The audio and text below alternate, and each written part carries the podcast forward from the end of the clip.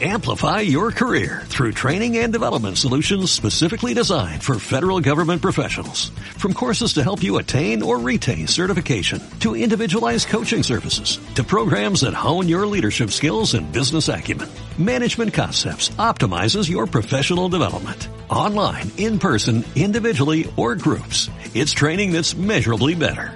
Learn more at managementconcepts.com. That's managementconcepts.com.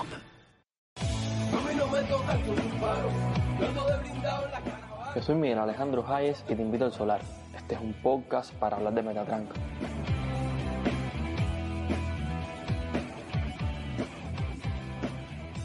Bien, buenas noches, bienvenidos al Solar una vez más. Aquí estamos en un nuevo episodio. Después de estar varias semanas sin grabar, hoy regreso con un, tema, esta vez nada que con economía, un tema quizás más político, un tema que invita a alguna pequeña reflexión, al menos eso intentaré. Y sin mucha presentación, bajo la promesa de hacer un episodio breve, arrancamos ya.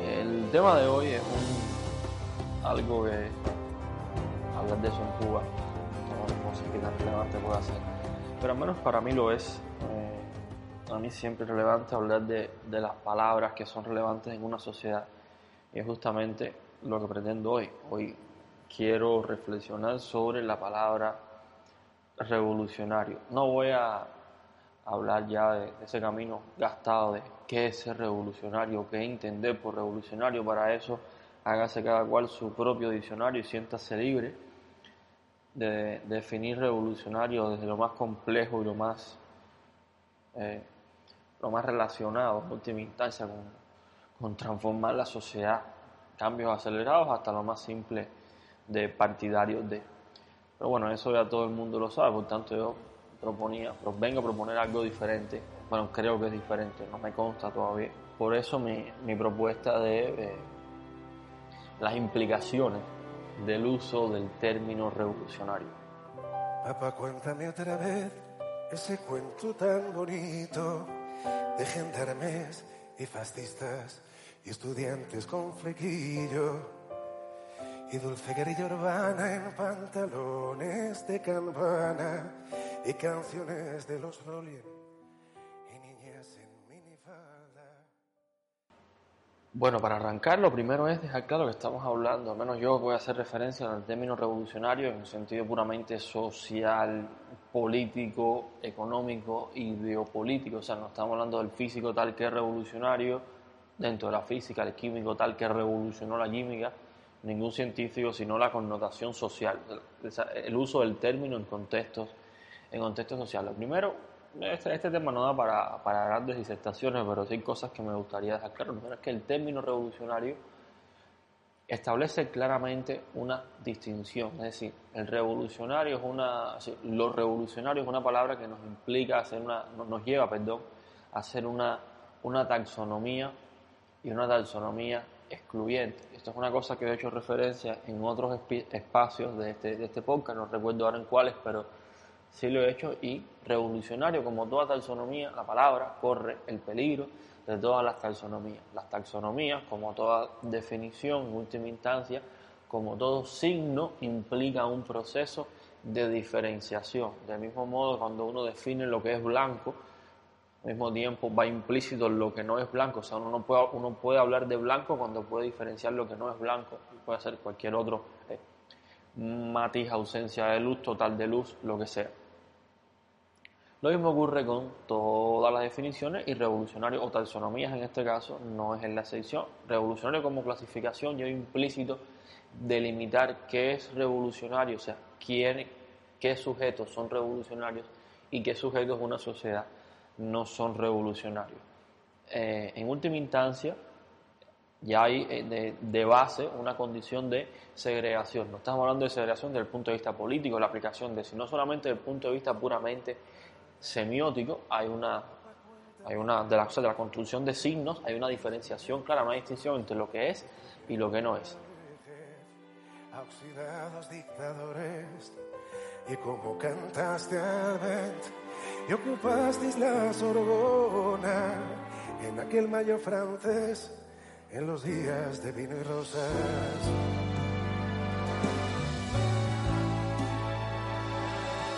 Papá, cuéntame otra vez esa historia. Claro, muy bonito. Eh, evidentemente el mundo, la ciencia, el pensamiento, la subjetividad necesita para avanzar, para revolucionarse, hacer definiciones, de categorías, signos, incluso símbolos que le ayuden eh, a comprender y a interactuar en última instancia, a operar con su realidad. Por tanto, per se esto no es malo, sino que hemos dejado solamente la base de la distinción. Cuando esta distinción, esta diferenciación entre lo que es y lo que no es revolucionario, o sea, el uso del término que nos conduce a eso, desde el punto de vista de la práctica político, social, económica y biopolítica, nos lleva exactamente a que esa diferenciación se convierta básicamente en discriminación, pero no necesariamente. ¿Dónde la palabra se convierte en discriminación? Bueno, la palabra revolucionario, eh, cuando se convierte en el centro de la designación de los sujetos de una sociedad, carga con ese pecado.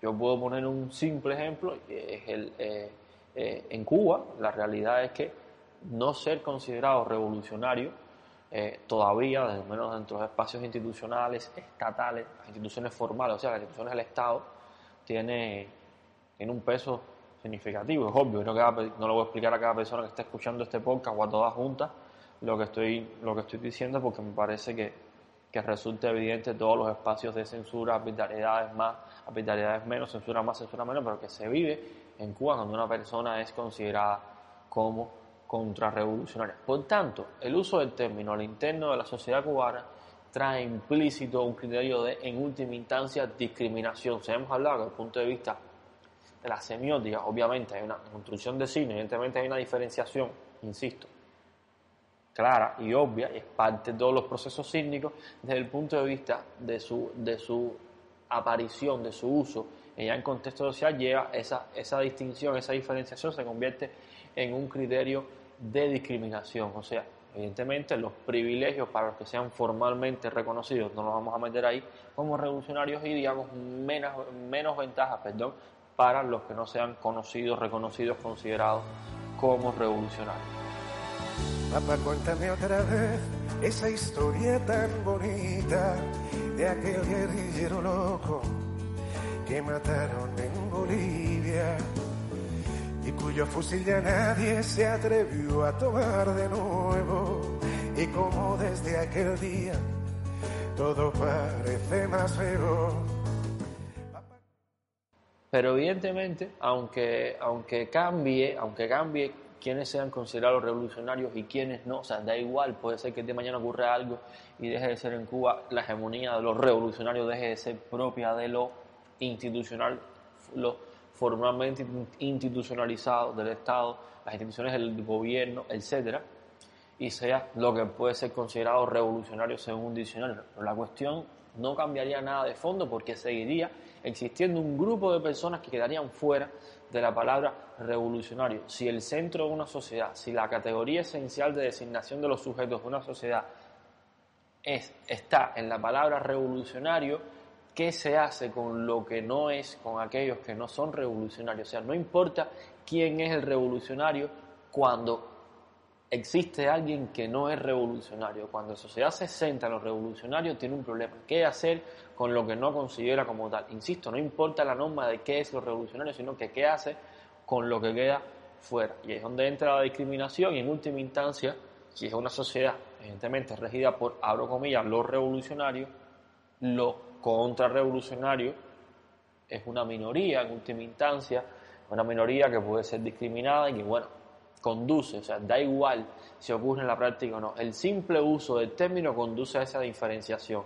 Y el ascenso de personas y de grupos que hacen un énfasis en el término crea las condiciones de base para un ejercicio de, discriminación y de intolerancia. Y digo que crea las condiciones porque la mente que se va condicionando todo el tiempo en una diferenciación clara y antagónica, evidentemente a los revolucionarios se opone lo contrarrevolucionario evidentemente está creando una conciencia, se crea, perdón, a través de, ese lenguaje se fomenta, se, se formaliza una conciencia que puede llegar a, realizarse o no, obviamente, hacer tal conciencia, una conciencia de exclusión, de diferenciación, en última instancia, de discriminación, de ponderación de una identidad y de exclusión, en última instancia, de exclusión, incluso en cuanto a formas de, valorar a lo que es eh, diferente.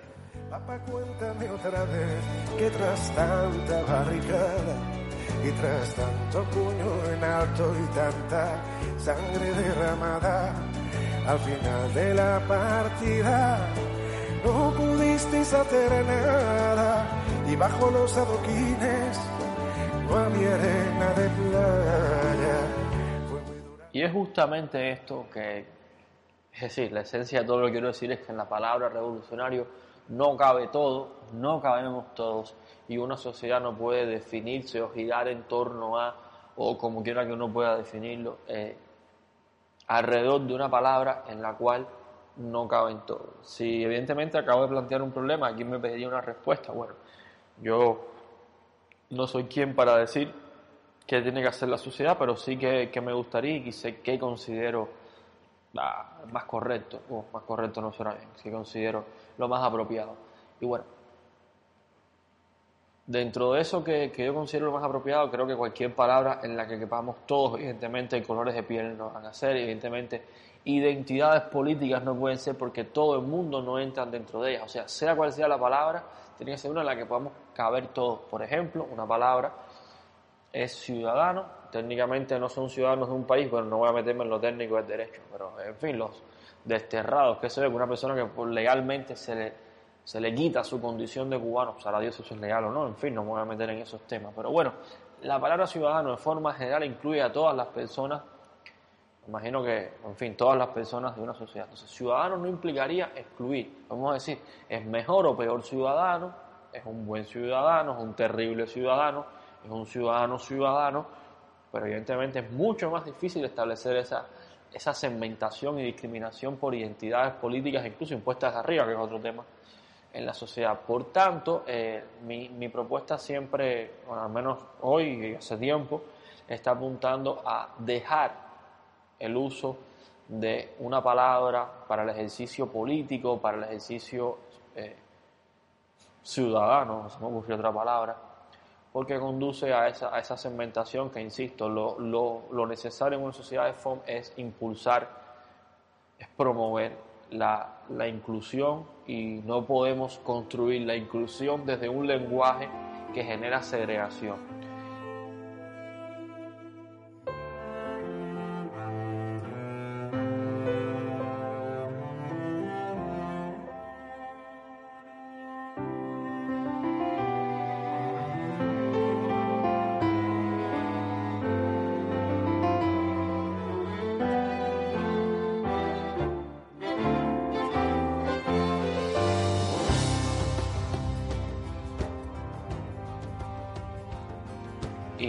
Nada, esta, esta es la pequeña propuesta del podcast de hoy. Creo que no llegó a 10 minutos, espero.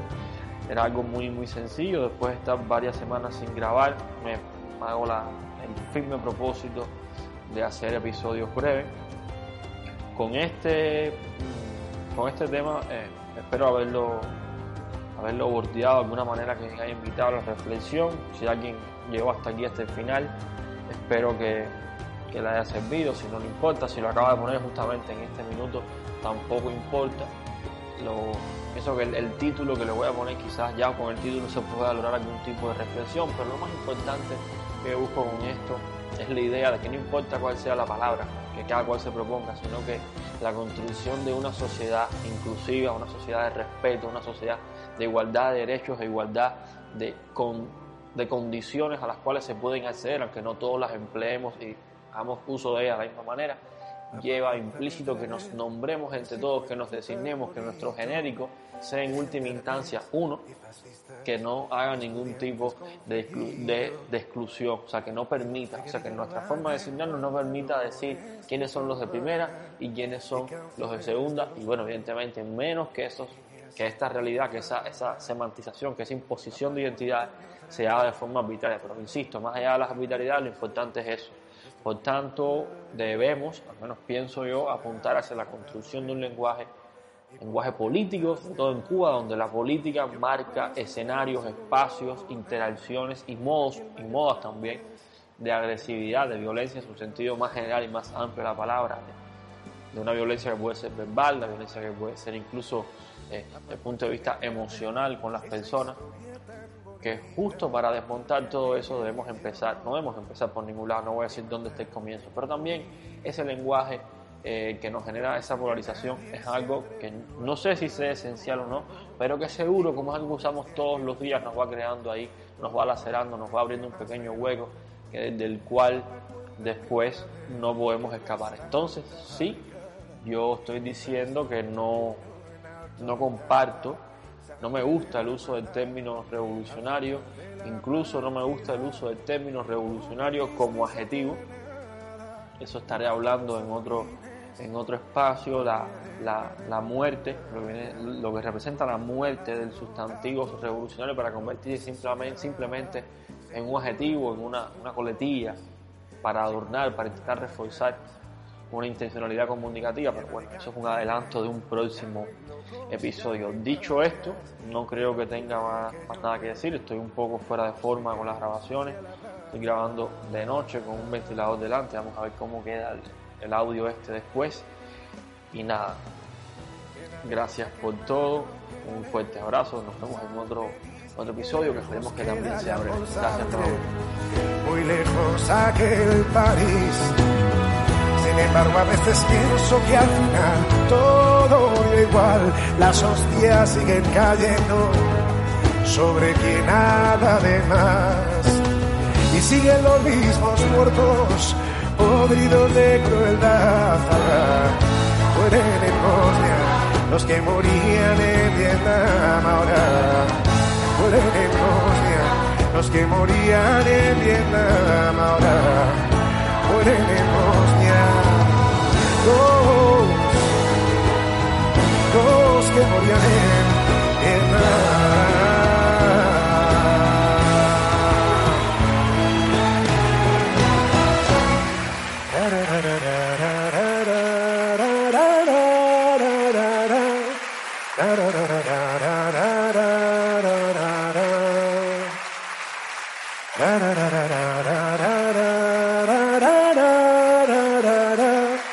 da da da da da.